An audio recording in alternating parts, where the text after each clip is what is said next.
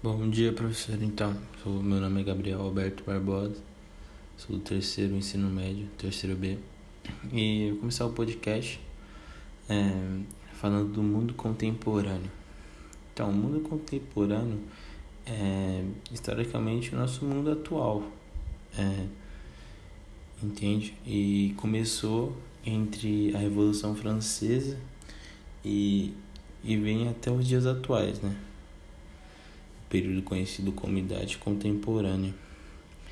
E as principais características do mundo contemporâneo é a tecnologia, a velocidade, a, o narcisismo, o excesso, tudo em excesso, sabe? Tudo diferente, novo.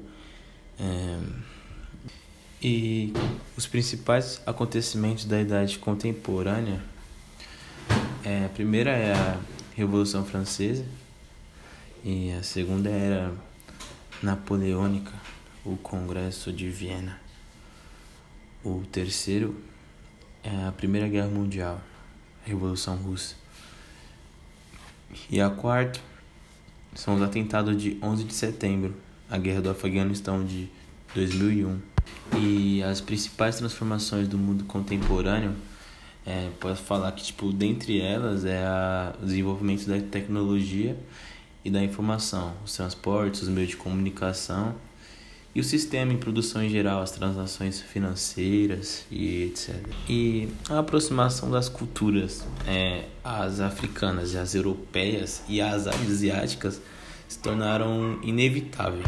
E a chegada do português, o Vasco da Gama, ele, tipo, ele, ele contornou né, o território africano né, e, e depois disso ele estabeleceu os primeiros passos para a sistematização do interesse dos europeus pela África e pela Ásia. E além de Vasco da Gama, tipo, Marco Polo também ele já tipo, um, tinha um interesse né, pelo, é, pelo povo asiático, pelo povo africano. E com esse período contemporâneo os resultados na África os resultados ainda ainda tinha as, as epidemias né? A fome a água os genocídios. Aí eu vou falar um pouco do neocolonialismo que fa faz parte do período contemporâneo né? Ou imperialismo.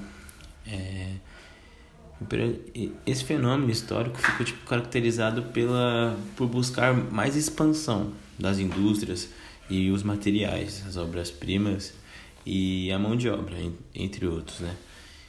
Geograficamente, o continente asiático é também tipo muito diverso no continente. Ele tipo se localiza em umas montanhas, é, entre, que tipo são as mais altas de todo o mundo.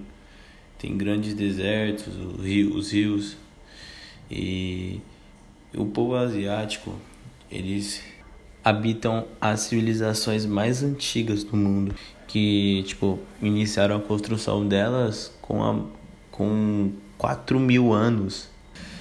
E, então, professor, foi tudo que eu consegui falar.